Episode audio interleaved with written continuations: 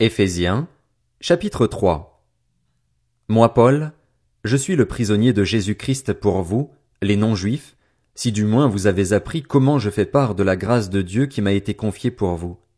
C'est par révélation qu'il m'a fait connaître ce mystère tel que je l'ai déjà décrit en quelques mots. En les lisant, vous pouvez vous rendre compte de la compréhension que j'ai du mystère de Christ. Il n'a pas été porté à la connaissance des hommes des générations passées comme il a maintenant été révélé par l'Esprit à ses saints apôtres et prophètes. Ce mystère, c'est que les non-juifs sont cohéritiers des juifs, qu'ils forment un corps avec eux et participent à la même promesse de Dieu en Jésus-Christ par l'Évangile. J'en suis devenu le serviteur conformément au don de la grâce de Dieu qui m'a été accordé en raison de l'efficacité de sa puissance. Moi qui suis le plus petit de tous les saints, j'ai reçu la grâce d'annoncer parmi les non-juifs les richesses infinies de Christ et de mettre en lumière pour tous les hommes comment se réalise le mystère caché de toute éternité en Dieu qui a tout créé par Jésus-Christ. Ainsi, les dominations et les autorités dans les lieux célestes connaissent maintenant par le moyen de l'Église la sagesse infiniment variée de Dieu, conformément au plan éternel qu'il a accompli en Jésus-Christ notre Seigneur. C'est en Christ, par la foi en lui, que nous avons la liberté de nous approcher de Dieu avec confiance. Aussi, je vous demande de ne pas perdre courage à cause des souffrances que j'endure pour vous, elles sont votre gloire. Voilà pourquoi je plie les genoux devant le Père de notre Seigneur Jésus-Christ, de qui toute famille dans le ciel et sur la terre tient son nom. Je prie qu'il vous donne, conformément à la richesse de sa gloire, d'être puissamment fortifié par son esprit dans votre être intérieur, de sorte que le Christ habite dans votre cœur par la foi. Je prie que vous soyez enracinés et fondés dans l'amour, pour être capable de comprendre avec tous les saints quelle est la largeur, la longueur, la profondeur et la hauteur de l'amour de Christ, et de connaître cet amour qui surpasse toute connaissance, afin que vous soyez remplis de toute la plénitude de Dieu. À celui qui peut faire, par la puissance qui agite en nous, infiniment plus que tout ce que nous demandons ou pensons, à lui soit la gloire dans l'Église et en Jésus Christ, pour toutes les générations, au siècle des siècles. Amen.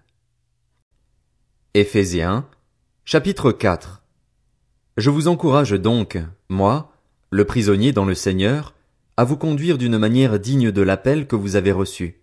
En toute humilité et douceur, avec patience, supportez-vous les uns les autres dans l'amour. Efforcez-vous de conserver l'unité de l'esprit par le lien de la paix. Il y a un seul corps et un seul esprit, de même que vous avez été appelés à une seule espérance par votre vocation. Il y a un seul Seigneur, une seule foi, un seul baptême, un seul Dieu et Père de tous. Il est au-dessus de tous, agit à travers tous et habite en nous tous. Cependant, à chacun de nous la grâce a été donnée à la mesure du don de Christ. C'est pourquoi il est dit, il est monté sur les hauteurs, il a emmené des prisonniers et il a fait des dons aux hommes. Or, que signifie il est monté, sinon qu'il est aussi d'abord descendu dans les régions les plus basses de la terre? Celui qui est descendu c'est celui qui est monté au-dessus de tous les cieux afin de remplir tout l'univers. C'est lui qui a donné les uns comme apôtres, les autres comme prophètes, les autres comme évangélistes, les autres comme bergers et enseignants. Il l'a fait pour former les saints aux tâches du service en vue de l'édification du corps de Christ, jusqu'à ce que nous parvenions tous à l'unité de la foi et de la connaissance du Fils de Dieu, à la maturité de l'adulte, à la mesure de la stature parfaite de Christ. Ainsi, nous ne serons plus de petits enfants, ballottés et emportés par tout vent de doctrine, par la ruse des hommes et leur habileté dans les manœuvres d'égarement.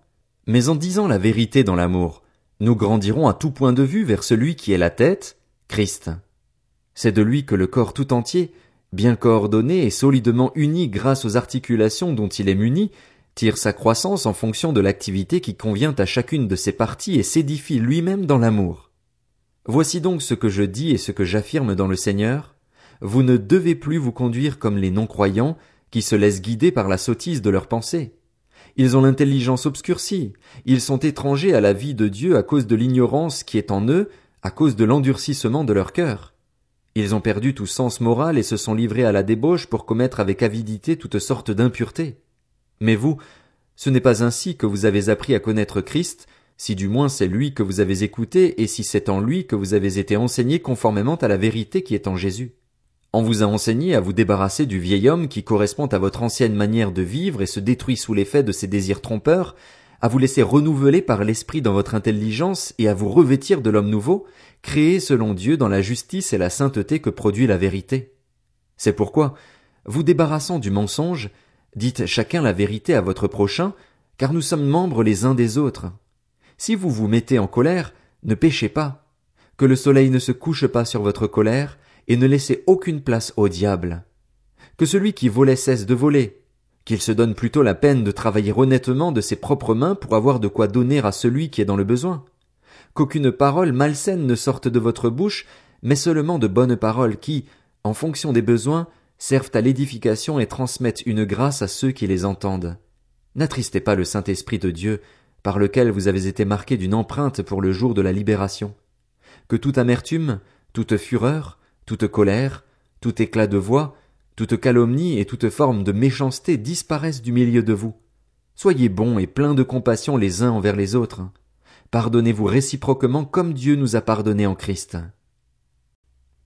Éphésiens, chapitre 5 Soyez donc les imitateurs de Dieu, puisque vous êtes ses enfants bien-aimés, et vivez dans l'amour en suivant l'exemple de Christ, qui nous a aimés et qui s'est donné lui-même pour nous comme une offrande et un sacrifice dont l'odeur est agréable à Dieu que l'immoralité sexuelle, l'impureté sous toutes ses formes ou la soif de posséder ne soient même pas mentionnées parmi vous comme il convient à des saints. Qu'on n'entende pas de paroles grossières, de propos stupides ou équivoques, c'est inconvenant, mais plutôt des paroles de reconnaissance. Vous le savez bien en effet, aucun être immoral, impur ou toujours désireux de posséder plus, c'est-à-dire idolâtre, n'a d'héritage dans le royaume de Christ et de Dieu. Que personne ne vous trompe par des paroles sans fondement, car c'est pour cela que la colère de Dieu vient sur les hommes rebelles. N'ayez donc aucune part avec eux, car si autrefois vous étiez ténèbres, maintenant vous êtes lumière dans le Seigneur. Conduisez-vous comme des enfants de lumière. Le fruit de l'esprit consiste en effet dans toute forme de bonté, de justice et de vérité. Discernez ce qui est agréable au Seigneur et ne participez pas aux œuvres stériles des ténèbres, mais démasquez-les plutôt. En effet, ce que ces hommes font en secret, il est même honteux d'en parler. Mais tout ce qui est démasqué par la lumière apparaît clairement, car tout ce qui apparaît ainsi est lumière. C'est pourquoi il est dit, Réveille-toi, toi qui dors, relève-toi d'entre les morts, et Christ t'éclairera. Faites donc bien attention à la façon dont vous vous conduisez, ne vous comportez pas comme des fous, mais comme des sages, rachetez le temps, car les jours sont mauvais. C'est pourquoi ne soyez pas stupides, mais comprenez quelle est la volonté du Seigneur. Ne vous enivrez pas de vin, cela mène à la débauche.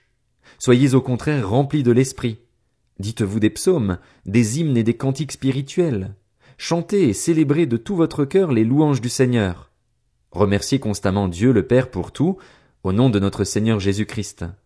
Soumettez-vous les uns aux autres dans la crainte de Dieu. Femmes, soumettez-vous à votre mari comme au Seigneur, car le mari est le chef de la femme, comme Christ est le chef de l'Église qui est son corps et dont il est le Sauveur.